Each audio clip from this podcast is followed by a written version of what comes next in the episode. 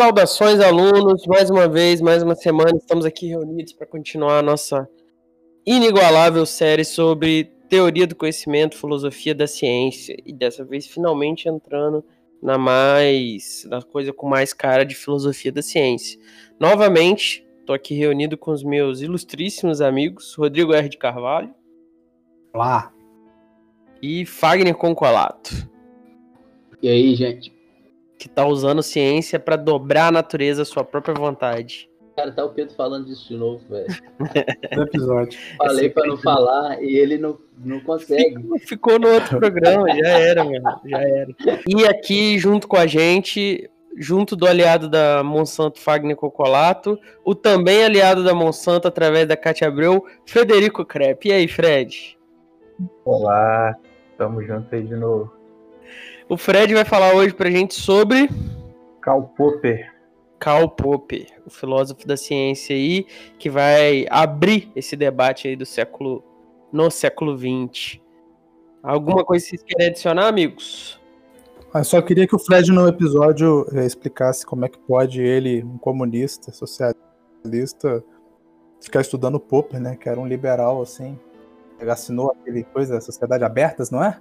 É, é esse que é o do Popper? Não é à toa que a, o, o Fred está fazendo igual o Ciro Gomes. Ciro Gomes assinou a cartinha lá com o Dória, com a moeda. direita. Ah, então e esse é o jogo do Fred, né? O Fred, tá, o Fred tá assinando cartinha com o episódio. Mas eu sou, uma, eu sou, politicamente, eu sou um liberal, pô. Eu não tenho nada contra o Popper, não. Pra mim, o, depois a gente pode até, se vocês quiserem discutir isso, pra mim o projeto, a noção de racionalidade do Popper é uma justificação perfeita para a democracia. Depois a gente discute isso. Então, primeiro você vai política do Popper. Beleza. Mete bronca, Fred.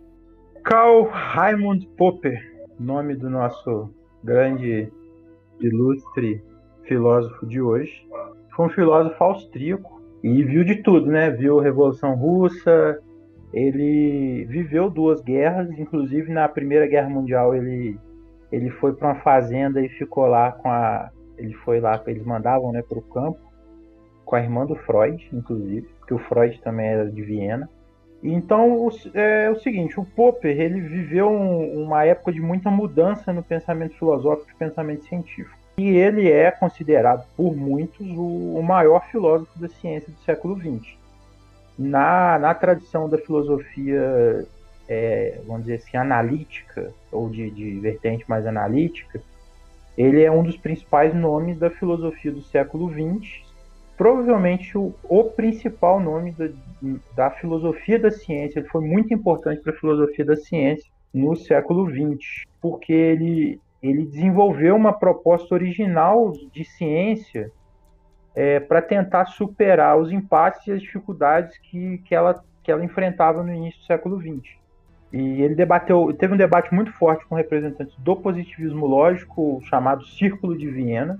Na segunda metade do século XX, ele debate muito com os críticos e com, com a ascensão de um certo relativismo, e passa a debater até outros temas, incluindo a filosofia política e a filosofia da mente. O que, que acontece? O começo da vida intelectual do Popper, ele está dentro do, do, do, da queda do modelo newtoniano na física clássica e a substituição pela teoria da gravitação universal do Einstein. E o que, que foi isso? O Newton ele desenvolve a, a física, o modelo de física clássica do Newton é desenvolvido como, é, vamos dizer assim, como a última Coca-Cola do deserto em termos de ciência. É, é o, a, o mundo científico da época ficou estupefato com o que o Newton fez e falou: pô, ciência é isso aí. É o que o Newton está fazendo que é ciência porque ele está fazendo tudo bonitinho, ele está fazendo um trabalho magnífico na, na ciência e, e ele era então um termo que, que, que, passa a ter um destaque muito grande no século XX, é o termo paradigma, em relação à, à filosofia da ciência, mas depois a gente entra nesse debate. Enfim, o, o Newton ele tem, um para, ele tem esse paradigma científico muito forte estabelecido porque ele tinha uma concepção é, e aí, assim, eu não sou um especialista em física, tudo que eu leio é muito por fora. O, o grande ponto do Newton é que ele, ele trabalha com a noção do espaço, do espaço como um palco onde, as, onde a física ocorre, como se fosse um palco de teatro. O espaço é onde o, os fenômenos físicos ocorrem. E esse modelo de explicação do Newton, baseado nesse pressuposto, ele explica muito bem como as coisas funcionam no, no numa dinâmica é, terrestre. Então o Newton ele conseguiu um poder explicativo muito forte na teoria dele por conta disso. Qual que é a grande questão? Por, por, por, por, por quase três séculos, esse modelo ficou teve pouco questionamento. Só que quando o ser humano ele começa a desenvolver novos instrumentos de observação, ele começa a explorar o espaço para além da Terra, ele começa a perceber alguns problemas com a teoria do Newton. Então, eles tentam assimilar essas, essas novas descobertas ao modelo do Newton e não funcionam. E aí você tem a, a crise do, do, do, do, que eles chamam né, a crise do paradigma newtoniano na física clássica, que é a impossibilidade de explicar certos fenômenos astronômicos que ocorrem para além da dimensão terrestre. E aí surge então o paradigma do Einstein, da teoria da gravitação universal do Einstein, que está baseado em outro modelo de espaço e de tempo, que basicamente ele, ele substitui a noção do, do, do Newton por uma noção que compreende o espaço e o tempo como não só como espaço, mas como participantes dessa dinâmica dos, dos fenômenos que aconteciam fora da Terra. A noção de gravidade do Newton era uma noção de que a gravidade é uma força que, que, puxa, as, que puxa os objetos da Terra para o centro. E você tem sempre uma força de atração para o centro da centro da Terra.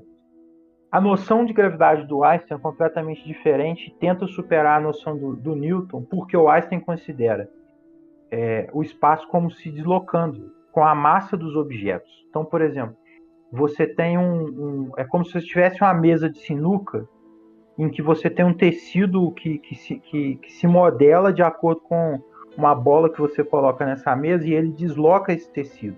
E esse deslocamento é a gravidade.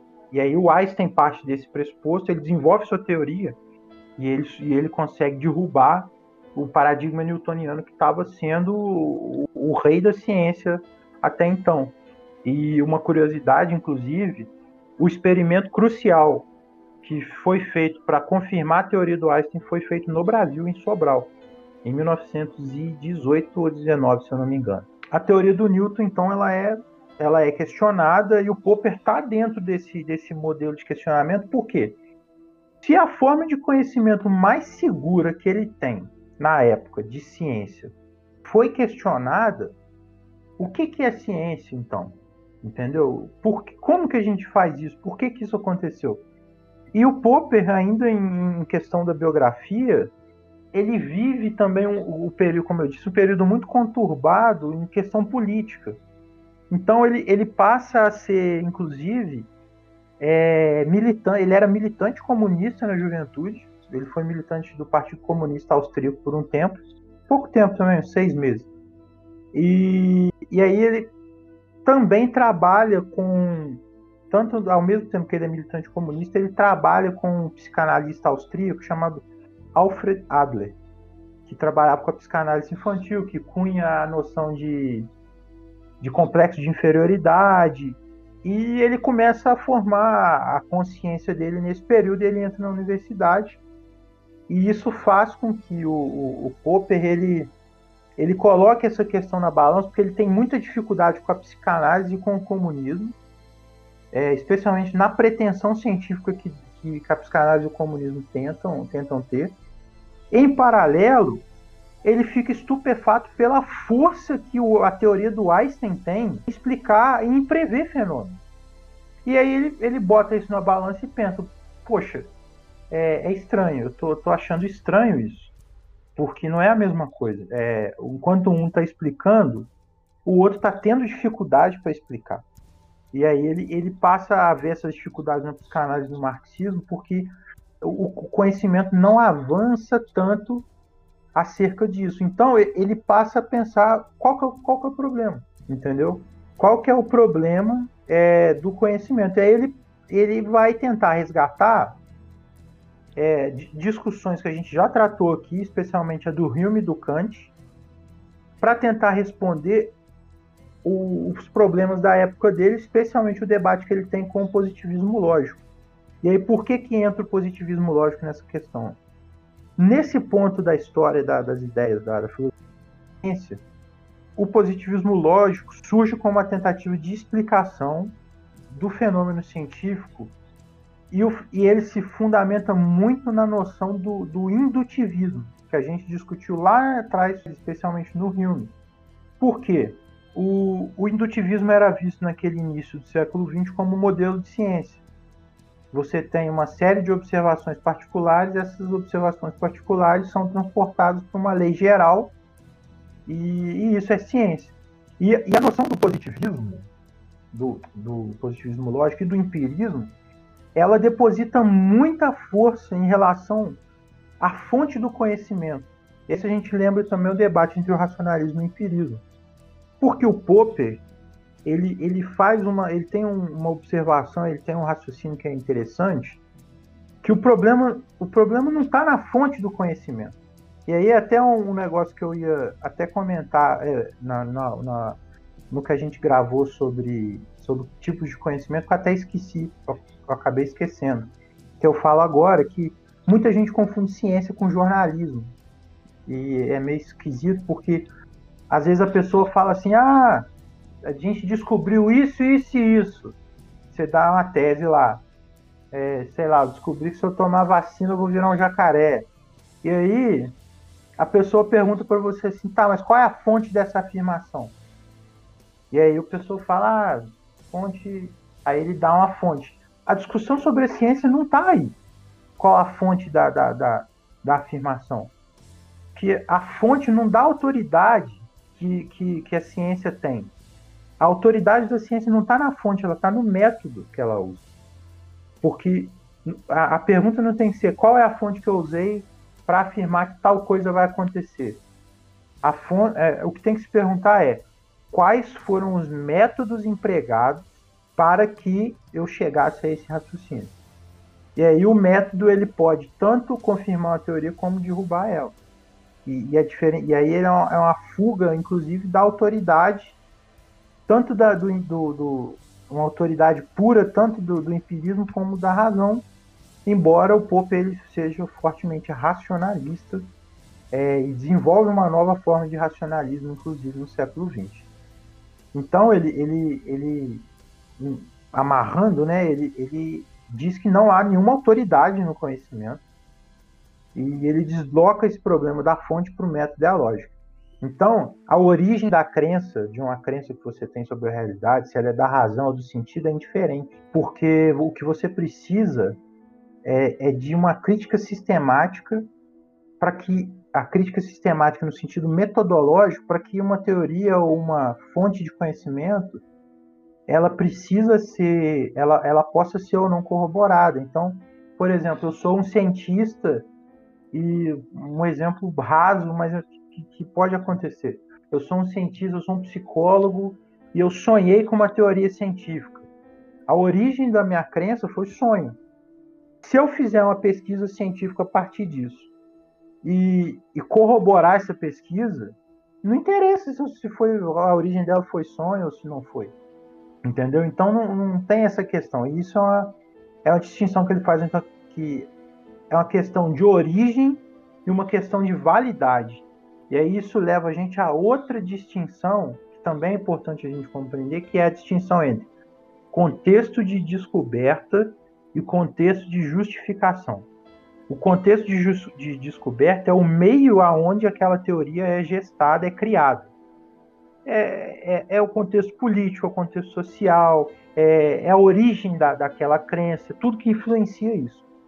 O contexto de validação é o contexto metodológico é, de laboratório, de pesquisa, em que você valida ou não a crença que você criou.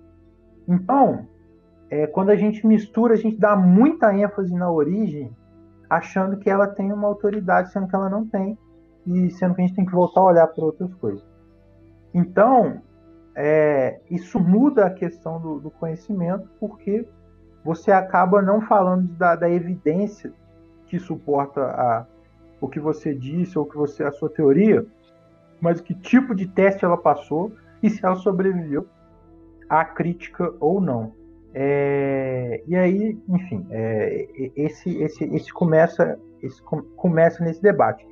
E o principal debate do Popper é, no início do século XX é com o positivismo lógico, porque existem dois problemas, e aí eu acho que a gente tem que debater a partir dos dois problemas fundamentais acerca dessa questão da ciência. Que, que aí a gente começa a entrar nas respostas do Popper, a, a passado essa, essa, essa distinção que a gente fez. A primeira, o primeiro problema é o problema da indução e o segundo problema é o problema da demarcação. Porque ele trabalha com essa noção, com essas duas noções principais para responder e para oferecer a proposta dele. E nesse debate ele está rebatendo debatendo junto com o positivismo lógico da época dele, Círculo de Viena e tudo mais. O problema da indução ele envolve explicar justamente a validade da, da, das teorias científicas. Então, para explicar a validade de uma determinada teoria, você precisa oferecer os motivos para que umas sejam aceitas e outras não. Então, a forma com que a gente chega à conclusão, como foi dito anteriormente, é importante. É aquilo que garante validade. Então, a lógica indutiva, ela parte do entendimento de que o conhecimento científico começa pela observação de eventos particulares. Ela, você observa eventos particulares para extrapolar isso para uma lei geral. E aí você tem essa, essa relação que o Popper chama entre relações singular, enunciados singulares e enunciados universais. A gente parte desses singulares para a gente partir para os universais. Um exemplo clássico que o Popper dá é o do cisne. Você observa vários cisnes brancos, são observações singulares, e aí você chega, então, depois de observar, de observar 300 mil cisnes brancos, você conclui, é, os cisnes são brancos. E aí você faz uma... Você está enunciando algo que é universal a partir de uma observação particular. O grande questionamento em relação à indução é saber se esse salto que é dado entre o particular e o universal é justificado ou válido. Entendeu? Porque o problema é, esse, é isso que ele chama de problema da indução. Porque o problema, o problema da indução é, consiste no fato de que, por mais que a gente tenha enunciados singulares, a gente de fato está justificado a inferir um enunciado universal a partir disso? O fato de observar inúmeros cisnes brancos me dá a. me, me oferece a validade para falar que todos os cisnes são brancos? Então, eu até queria comentar com você que nos outros episódios que a gente estava fazendo sobre filosofia da ciência, você comentou que o paradigma da indução seria substituído, né? O paradigma da ciência não seria mais o da indução. Eu fiquei com uma coisa na cabeça para te perguntar e eu acho que agora é a hora perfeita é, não, isso não quer dizer, quando você diz que o paradigma mudou, não quer dizer que a ciência não use mais a indução. A ciência continua usando a indução. Só que antes, a indução ela era o critério de ciência. Então, quer dizer, justamente porque a tese dos cisnes foram, foi fundamentada pela observação, pela verificação por indução, que era científico. O que o Popper está tá propondo é a indução ela é necessária para se fazer ciência, mas ela não pode ser o critério da ciência. Eu acho que essa, essa diferenciação ajuda bastante a gente a entender. Queria saber se é isso mesmo, se está tá correto. Então, na verdade, eu acho que é até um pouco diferente. O Popper, ele enfim, pode até ser considerado meio radical nesse caso. O Popper, ele fala que a indução não existe. Porque é, ele fala que ela não existe porque para ele existe um abismo que é intransponível entre a, o, o enunciado singular e o enunciado universal. Porque ele, porque o que, que ele faz? Ele, ele vai discutir o problema da indução e aí ele traz o, ele traz o Hume para o debate. E aí ele vai dialogar com o Hume. E aí ele fala que existem dois problemas é, dentro desse debate da indução, ele divide ele em dois, na, em relação à questão da indução. E aí ele fala o seguinte, é, que o Hume ele cria um problema muito grande para justificar a indução. E na hora que ele faz, cria esse problema, ele divide duas questões que ele chama de problema lógico e o problema psicológico. O problema lógico, ele é o fato de que nós nunca podemos tirar conclusões universais a partir de experiências particulares. E aí esse, esse problema ele acha, ele considera que ele acerta em cheio a lógica indutiva, porque ele meio que impossibilita ela e cria muita dificuldade para ela ser para ela para ela se estabelecer. E o e o problema psicológico ele consiste no fato de que as conclusões universais, nós somos induzidos a. E aí eu estou falando do Hume, né? A, a, visão que o Popper tem do Hume. O problema psicológico é a questão do hábito, porque o problema, na verdade, é que nós somos induzidos a, a tirar conclusões universais a partir de experiências particulares por conta do hábito do costume. Então, nós criamos expectativas na psicologia humana sobre o comportamento de determinados fenômenos. Então, para o Popper, a indução ela, ela é meramente ela, ela cria expectativas, é, mas ela não explica a questão científica. Aí ele, ele até é, fala nesse caso que ele acha que, que ela não existe no caso porque não tem como esse fazer esse salto ser feito e ser seguro. Então ela, é, a ciência, se você vê essa questão da indução, ela teria uma grande dificuldade porque ela não teria uma fonte segura de conhecimento. Então, o, e, é, e, esse era o entendimento da época que o Popper estava desenvolvendo a filosofia, de que a lógica indutiva era fundamental para ser o critério de ciência. E aí ele tenta, a, a principal questão dele é tentar oferecer uma resposta satisfatória para o problema da indução, para tentar superar essas dificuldades que foram colocadas para que o conhecimento científico fosse estabelecido como seguro. E a resposta que, que, que ele oferece, e aí é que, que, eu, que eu chego né, no núcleo da, dessa questão, é que esse problema ele é intransponível, ele não, ele não pode ser respondido. Ele não tem como a gente responder ou ultrapassar esse problema. É, e é, é, a famosa pedra no caminho, né, cara? E aí o que, que ele faz? Ele, ele não tenta dissol, dissolver esse problema. Ele faz, ele, ele meio que é, se a gente for fazer uma comparação, é como se estivesse construindo uma estrada e tem uma árvore gigantesca no meio, e aí ele cria um, uma curva de via a, a, da árvore, entendeu? E aí ele contorna esse problema para garantir é, a, uma segurança no processo de validação do conhecimento que não desencadeie um, algum tipo de ceticismo ou irracionalismo em relação à ciência. E aí ele meio que tenta salvar a razão. Pode sim, eu ia comentar e perguntar a você se ele foge do problema. Igual o pessoal que critica a metafísica, sem refutar a metafísica, só fala que a metafísica não é um problema. Não, ele foge, mas ele, mas ele foge, ele oferece outra resposta, não ao problema. Ele fala que o problema ele é intransponível, mas ele oferece a resposta dele ao problema da, da validação que não envolve a indução. E aí o que, que ele faz? Ele, ele, ele responde, ele, ele aceita a dificuldade que é colocada pelo problema da indução, que é, que é a reação. E aí ele inverte a, compreensão acerca da indução. Então, o primeiro livro lançado pelo Popper chama A Lógica da Pesquisa Científica. Ele foi lançado em 1934. E é um livro que tem as bases do, da, da proposta científica do Popper só que esse livro ele é um resumo de um outro livro muito maior que chama Os Dois Problemas Fundamentais da Teoria do Conhecimento. E nesse livro, nesse livro maior, o Popper define a ciência como ignorância socrática. Nesse livro maior, no prefácio desse livro, ele fala que a ciência é como a ignorância socrática. E aí ele, ele, ele, e aí parte disso é por conta dessa resposta, porque eu posso refutar uma teoria se eu, se eu encontrar um exemplo que falseia ela, que, que refuta ela. Então, é, ele inverte a lógica e, e, aí ele faz o seguinte. Então, aí ele faz essa, essa inversão e aí ele supera o problema da indução partindo de dois princípios. O princípio A, Primeiro princípio: nenhuma quantidade de testes superados por uma teoria garante a alegação de que ela é verdadeira.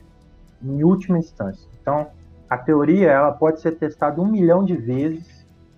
Eu tenho um milhão de exemplos particulares que confirmam a teoria, mas isso não isso não faz com que ela seja estabelecida como verdadeira em última instância. Mas a falha dessa teoria em superar testes empíricos pode indicar a falsidade dela enquanto uma, enquanto uma teoria, enquanto uma proposta universal. Então, tem, ele, ele, ele oferece essa resposta nesse caso. E aí, sim, ele fala de outras coisas também, mas isso são coisas menos importantes. Que aí ele vai falar também que a gente tem outras formas de submeter teorias a teste, mas essas são mais básicas.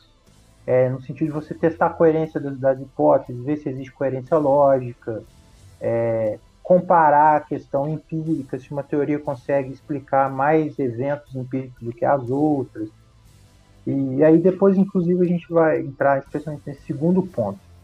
É, e aí é isso. Então, ele, ele, quando ele responde essa questão de indução, ele meio que salva a razão no seguinte sentido: a razão científica e tudo. Não é racionalmente justificável raciocinar a partir de exemplos particulares, mas é justificável raciocinar a partir de eventos particulares se isso for para determinar a falsidade de uma teoria. Então, é, ele garante a ciência enquanto, enquanto uma racionalidade, porque essa racionalidade, igual o Rodrigo falou, é uma racionalidade negativa. Eu posso ter, ter garantia de que certa teoria foi refutada é muito mais é muito mais seguro do que uma, confirmação de uma teoria. Então o Popper ele responde ao, ao problema da, da indução e aí ele, ele, ele inverte a lógica da indução a, é, por uma lógica dedutiva, que é, que é o contrário da lógica indutiva. A dedutiva é você parte do universal para o particular e não do particular para o universal. Então, é, você tem uma teoria, você tem uma proposta que visa a universalização, e essa proposta teórica ela vai fazer teste, e esse teste que é o, a experiência particular. Então é, é, ele até chama isso de dedutivismo radical e tudo na, na, nesse livro, na, nesse livro maior que ele escreve, que inclusive só foi publicado em 1978. E aí é isso, a ciência ela se desenvolve a partir de um modelo hipotético dedutivo que eu tenho hipóteses universais e eu tenho dela deduzo consequências práticas que vão ser testadas na ciência. E aí eu testo elas empiricamente, se ela sobreviver, ela se mantém, se ela cair, se essas consequências práticas forem refutadas, a teoria precisa ser modificada, ela não sobrevive. E aí esse problema da indução, essa questão da indução, coloca a refutação como um elemento central do projeto científico que o Popper está colocando. E aí a refutação ela responde ao outro problema principal da teoria do conhecimento, que é o problema da demarcação. E o que é o problema da demarcação? É simplesmente a resposta à pergunta o que é ciência. O problema da demarcação, ele, ele tenta demarcar o que é ciência do que não é ciência. E aí, o critério baseado na lógica indutiva é o de que a ciência é aquilo que a gente pode verificar na realidade, que é o que é chamado de verificacionismo. Então, a, a lógica da ciência, a partir dessa lógica indutiva, dessa lógica que eles chamam até chegam a chamar de compreensão tradicional de ciência, que é uma compreensão muito forte no positivismo lógico, é o verificacionismo. Que é isso? Ciência é aquilo que eu verifico na realidade. E aí a resposta que o Popper faz é a seguinte: se a, a indução ela não pode ser critério de validação de uma teoria, a verificação que ela anda lado a lado com a indução, ela também não pode ser critério de demarcação para a ciência. E esses dois problemas estão interligados. Então, o que, que ele responde? Ele fala: o, o critério de demarcação da ciência não é a verificação, é a refutação. É a possibilidade de uma teoria ser refutada ou não. E aí ele fala que, que, é, que ele chama de falsificabilidade que é a capacidade, a possibilidade de uma teoria de ser falsificada, de ser refutada teórica, empiricamente. E aí toda ciência só é ciência a partir do momento em que ela é, deriva consequências que podem ser refutadas. Então, esse caminho teórico da ciência tradicional, indutivo verificacionista, ele parte da observação e se utiliza da lógica indutiva para que as teorias sejam estabelecidas como científicas. E, e no caso do Popper, é, na proposta dele é o contrário, você parte da teoria, depois você vai para a observação e aí você tem essas consequências que podem ou não ser refutadas. Porque ele percebeu uma coisa, ele tem um, um insight, um, um raciocínio muito interessante, que ele percebe o seguinte: a teoria, a verificação, ela não é uma exclusividade da ciência. Toda teoria que quer ser científica ela é verificada. Porque e aí ele dá, ele dá o exemplo da época dele, que ele era comunista lá do Partido Comunista da Áustria. Que ele fala, cara, se você abrir um jornal, você vai ver trocentas confirmações da teoria da luta de classes do marxismo. E aí você vai falar que o marxismo ele é científico, porque a sua interpretação vai identificar essa confirmação teórica do jornal. E aí você tudo que todo aquele momento que você olha, você você percebe isso. Eu tô com um exemplo aqui que ridículo da Terra é plana, que você pega uma régua e coloca no horizonte do mar e você vê que a Terra é plana a partir daí. Quer dizer, é um experimento que verifica indutivamente que a Terra é plana. Correto? Você coleta, você coleta informações que vão corroborar sua teoria, que não vão atacar ela. Então. Eu acho que o verificacionismo ele tem duas questões que a gente precisa mencionar. A primeira é essa que eu acho que o Fred vai tentar explicar, que é quando o seu trabalho é coletar evidências em favor da sua da sua para verificar a sua afirmação, sua proposição, é um trabalho que você está trabalhando um dado que ele tem que ser interpretado. E aí, quando você está interpretando, você pode desconsiderar certos dados ou aumentar a importância de outros e olhar para o seu objeto com certa inclinação. E isso é um efeito psicológico, é o segundo ponto, que é o viés de confirmação, que nesses moldes o todo o fazer científico fica enviesado, porque você não pode ter certeza se o, se o objetivo é verificar, você não pode ter certeza se no experimento a pessoa não estava sendo inclinada para uma uma direção ou outra. Exatamente, exatamente. Não, o caso, por exemplo, você pega o caso do marxismo. Você tem. É, vou, vou, vou fazer uma salada mista aqui que eu acho que vai dar para entender. Você tem a teoria marxista, ela parte do pressuposto de que o Estado ele é uma formação burguesa das elites para comandar a, a classe trabalhadora.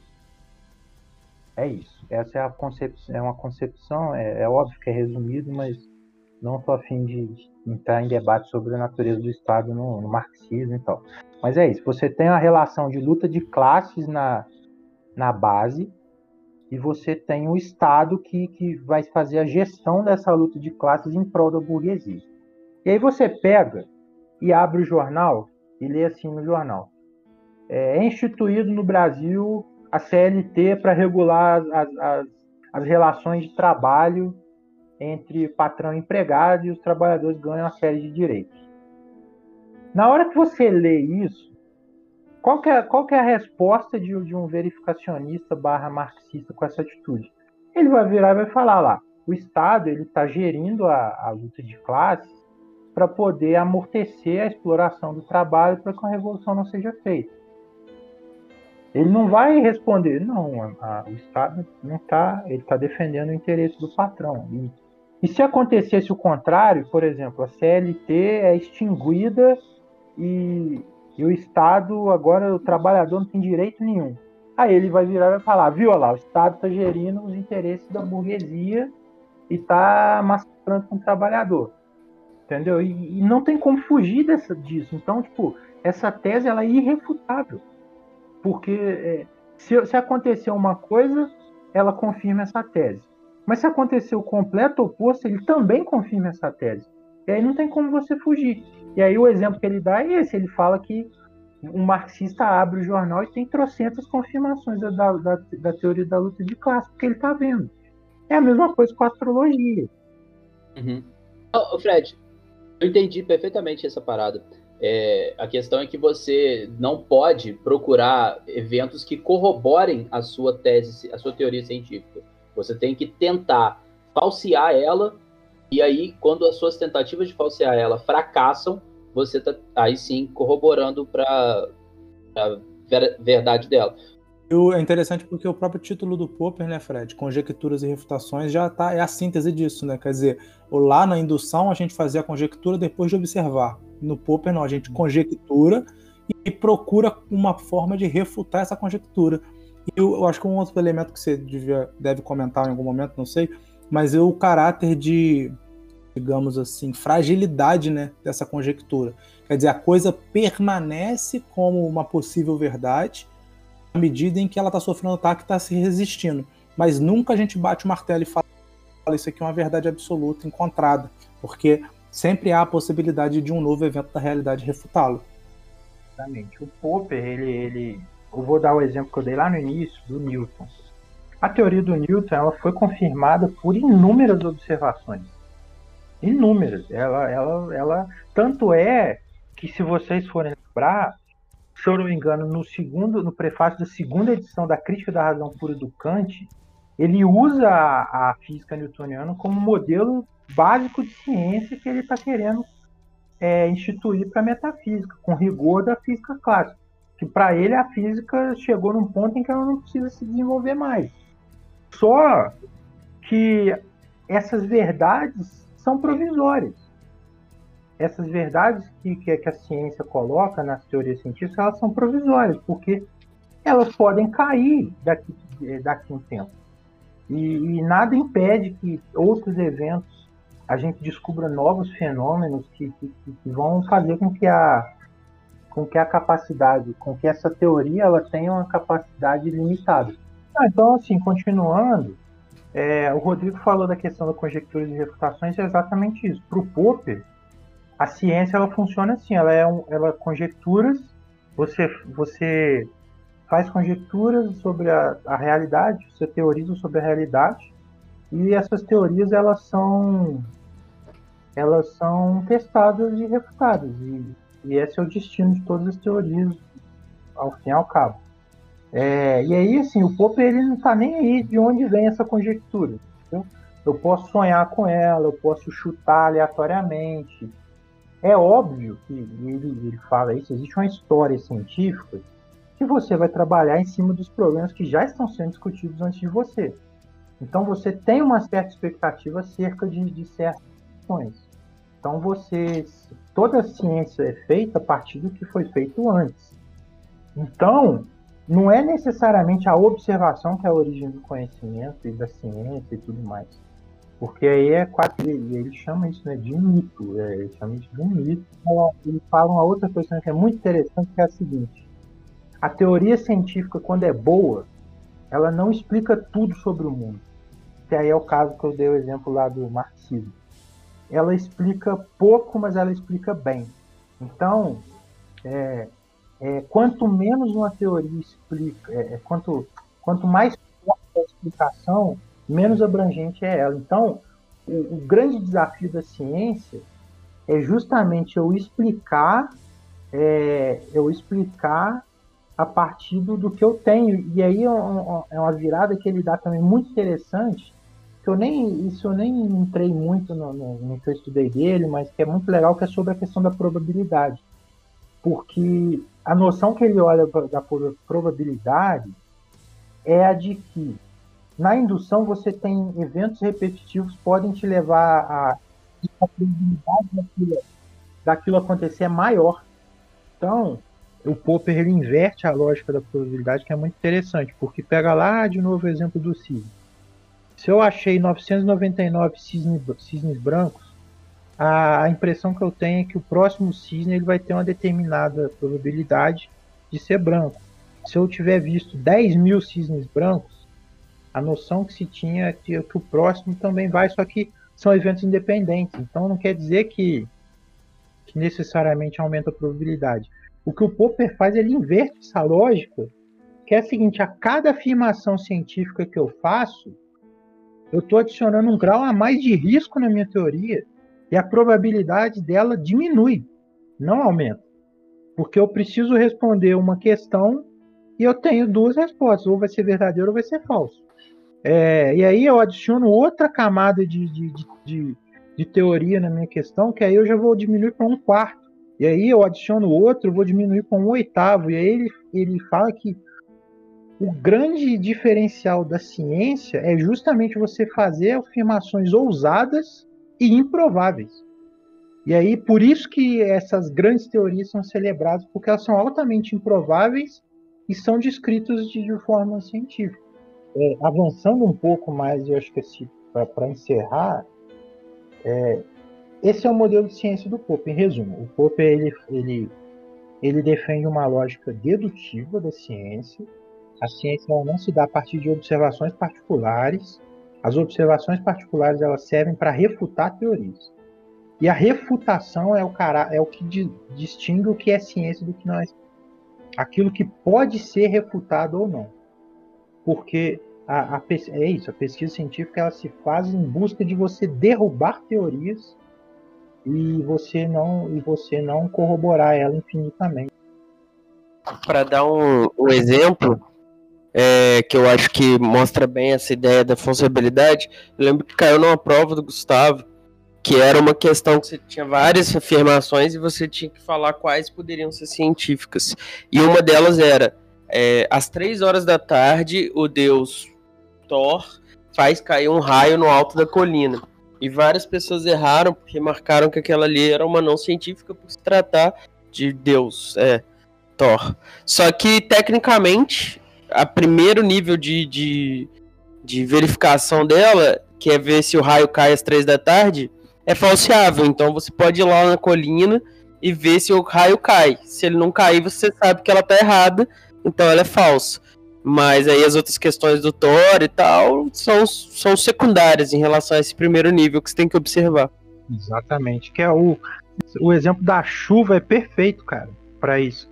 Porque por exemplo, se eu virar para você e falar assim: amanhã chove ou não, essa afirmação é irrefutável, ela é sempre, ela é verdadeira. É impossível eu estar tá errado nessa afirmação, porque amanhã ou vai chover ou não vai chover. Agora eu posso virar para você e falar assim: amanhã vai chover às 2 horas da tarde, em tal lugar, em tais condições. E aí eu vou adicionando uma série de, de afirmações que elas precisam ser, ser que elas podem ser falseáveis e, e, a probabilidade dessa afirmação no conjunto ela é cada vez menor. Não, eu ia, eu ia te perguntar, assim, é, a respeito de uma, um evento que eu lembro da faculdade, que era a participação de um grupo de estudo lá, com o pessoal bem sério, organizado tudo, mas que foi uma palestra que eu fui, que era resultado de uma pesquisa desse grupo de estudo, e reunia é, evidências da sobrevivência de memórias após a morte. Basicamente eram evidências assim, é, uma criança, ou, é, alguém, uma criança jovem, assim, da, sei lá, de 3, 5 anos, e possuía memórias de pessoas que já morreram. É, e aí, é, que tinham morrido antes do nascimento da criança, sabe? E que, e que era realmente muito, muito é, era impossível a, aquela memória ter passado para a criança de uma maneira empírica, sabe? É, tinha um caso lá que eu lembro muito bem, era uma criança de três anos nos Estados Unidos que falava alemão perfeitamente. E ela nunca tinha ido na Alemanha, nem nada disso. E um outro caso de uma criança africana de cinco anos que sabia todas as condições de falecimento de uma pessoa de uma outra cidade longe da cidade que ela nasceu, que não tinha relação social nenhuma e que possuía até é, informações a respeito do, das condições de falecimento dessa outra pessoa que, a, que nem a polícia tinha e depois com exumação do, do cadáver, etc., confirmaram que essas informações eram verdadeiras. E, e aí eu queria, essa, essa é a minha pergunta para você. Não dá para a gente classificar essa afirmação que temos evidências que existe sobrevivência de memórias após a morte, porque é, ele está buscando justamente o oposto do que o Popper propôs. Né? Ele está buscando coisas que corroborem para essa afirmação. E aí, no final das contas, não dá para você afirmar, não dá para você falsear isso, porque você não conhece as condições que geram a, a, a, a permanência dessa memória. Você sabe que em alguns casos ela aparece, mas que quais são as condições para que ela apareça? E aí sim você teria uma teoria falseável. É, é correto esse meu pensamento, cara? Não, as condições para que essa memória aconteça, ela, ela é uma explicação que ela, ela ultrapassa a ciência. Não, mas o cara, o cara tinha esse cuidado, ele não dava essas condições. O que você precisa fazer, saber, é se você pode deduzir dessa, dessa, dessa questão coisas testáveis, coisas é, falsificáveis. E assim, eu, aí, aí vai depender da, da, da, da questão. Por exemplo, eu, eu lembro, eu fui, eu fui nessas palestras também. É, pelo menos em, em algumas eu lembro que eu fui. Então, por exemplo, você tem, tem essa discussão mesmo de que poderia existir evidências de, de, de, uma memória, de uma memória de uma pessoa que não viveu num determinado lugar, numa determinada época. Como que você testa isso? Você vai verificar se você vai fazer uma checagem se, se bate com a realidade ou não. Aí você vai pegar documento histórico e tudo. Então, mas aí, aí se você fizer isso, você não está procurando uma informação que corrobore para sua teoria, ao invés de fazer o contrário? Não, mas aí pode ser falso, porque é, é, é uma noção que o Popper trabalha que é de falsificadores potenciais. O Fagner está verificando que deu certo, pois ela poderia refutar. Esse é o ponto. Ela só precisa poder Exatamente, é isso que eu ia falar. Por exemplo, por exemplo, eu tenho um filho é, amanhã, sei lá, eu tenho um filho amanhã e aí ele me tem uma memória de que ele morreu é, de um acidente de, de, de ônibus é, lá na, na, no Sri Lanka nos anos 50. Sei lá, um exemplo idiota. Mas, enfim, ele morreu, ele lembra de um acidente, sabe o nome e tal. E aí eu vou lá no Sri Lanka, em tal lugar, vou ver se teve um acidente de ônibus em tal época. E aí pode ter, pode não ter sido, pode não ter tido um acidente em tal lugar. E aí só que aí você precisa de critérios, você tem que saber aonde que foi, quem foi, quem morreu. E aí você pode, você Entendi. pode ir lá conferir e ver. Isso, isso abre, é, isso, isso é um debate, inclusive, é muito pesado porque tem gente que acha que não, que isso é religião e tal. Mas isso também não quer dizer que está confirmando necessariamente uma doutrina religiosa. Não, claro, claro. E o cara, e, e eles tinham todo esse cuidado, sabe? De falar, olha, a gente não está afirmando nada da doutrina religiosa. Nossa afirmação é bem básica. É, nós, o, o, propósito do nosso projeto é bem básico. É reunir evidências que, que memórias sobrevivem após é, a morte. É isso. É, esse modelo de, do Popper de ciência, ele permite essa... Ele permite isso. É só que só que tem que ter cuidado, exatamente. Fica aí já a sugestão de filme, né? É aquele O Universo no Olhar, que discute exatamente isso, a possibilidade de uma evidência da reencarnação. É, o que aí o Popper ele, ele faz depois, ele avança, né? Ele, ele, ele coloca a refutação no centro do, do projeto científico dele. E aí ele faz uma distinção muito importante que é entre a atitude crítica e a atitude dogmática, que aí ele já vai avançar em relação ao posicionamento humano em relação à razão e à racionalidade. E aí o que, que ele faz assim? Ele ele fala que a gente tem que ter uma atitude crítica em relação às nossas teorias. Porque se eu vou para se eu, se eu sou se eu proponho uma determinada teoria e essa teoria ela é refutada, eu não posso ficar criando hipótese auxiliar para fugir da refutação. E isso acontecia muito com o modelo do Newton, inclusive. Porque o que, que acontecia? Quando você você estudava planetas, por exemplo, a, a, e aí eu descubro que tem um planeta ali que ele está fazendo uma órbita que ela é uma órbita que não é prevista pela teoria do Newton. E aí, qual, e aí o que, que eles pensavam? Qual era a primeira, a primeira explicação? Nesse caso, era de que existe um planeta vizinho que está perturbando a, a órbita desse planeta. E, e aí alguns planetas, inclusive, foram descobertos por causa disso. Mas, uma hora, essa, essa, se a minha teoria não está certa, uma hora isso, essa, essas hipóteses são extinguidas. Eu não tenho como mais ter essa hipótese. O exemplo do Einstein lá do, do experimento em Sobral, era isso. O Einstein ele, ele, ele de, derivou uma consequência que era a seguinte: a luz do a luz de uma estrela ela, ela precisa ser desviada pela massa pelo, pelo sol pelo efeito gravitacional do sol ao passar ao lado do Sol. E num eclipse solar, eu consigo ver essa estrela, eu consigo medir se ela desviou ou não. E aí, eles mediram e descobriram que a luz, a luz teve desvio na luz. Então, isso, isso foi aplaudido, tudo isso confirmou. Por exemplo, se não tivesse, o Einstein poderia virar e falar: não, mas isso foi por causa de outra coisa. Aí, aí ele faz outro teste, aí ele é refutado: ah, não, mas foi por causa de outra coisa. E aí você está tendo uma atitude dogmática, você não aceita abrir mão da sua teoria quando ela está sendo refutada de, de, de, várias formas. E aí, é, essa noção, essa atitude que, que o Popper chama de. E aí ele avança na discussão que ele vai chamar de racionalismo crítico, que é a proposta dele. Que, inclusive, é uma curiosidade o racionalismo, a proposta racionalismo, racionalista crítica é uma proposta, proposta que tem muito a ver com a epistemologia e com a teoria do conhecimento, mas ela é descrita pelo Popper num livro sobre política, olha que coisa.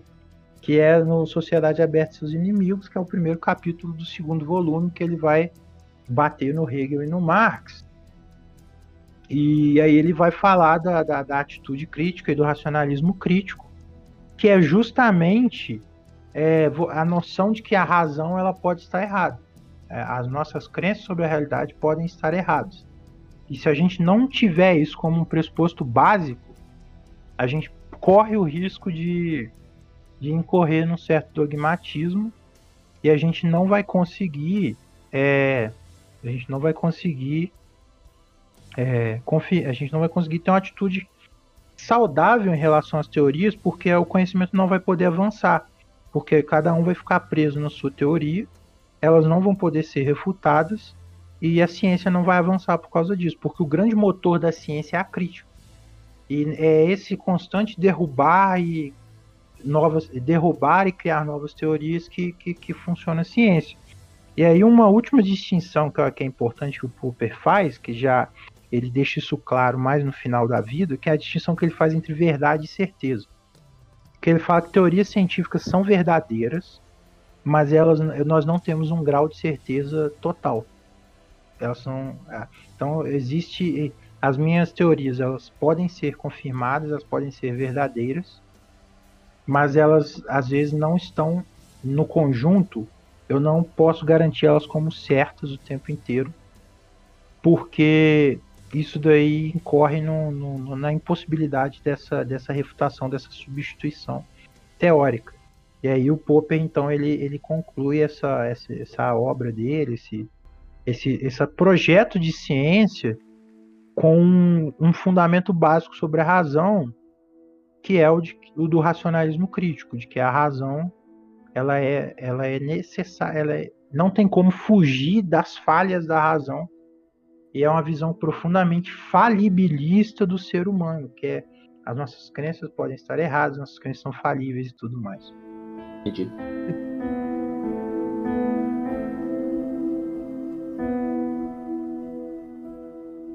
É, então é isso, gente. Foi ótimo conversar com vocês. Então semana que vem a gente volta para poder falar de Thomas Kuhn e Lakatos e ver aí o amadurecimento dessa reflexão sobre a ciência.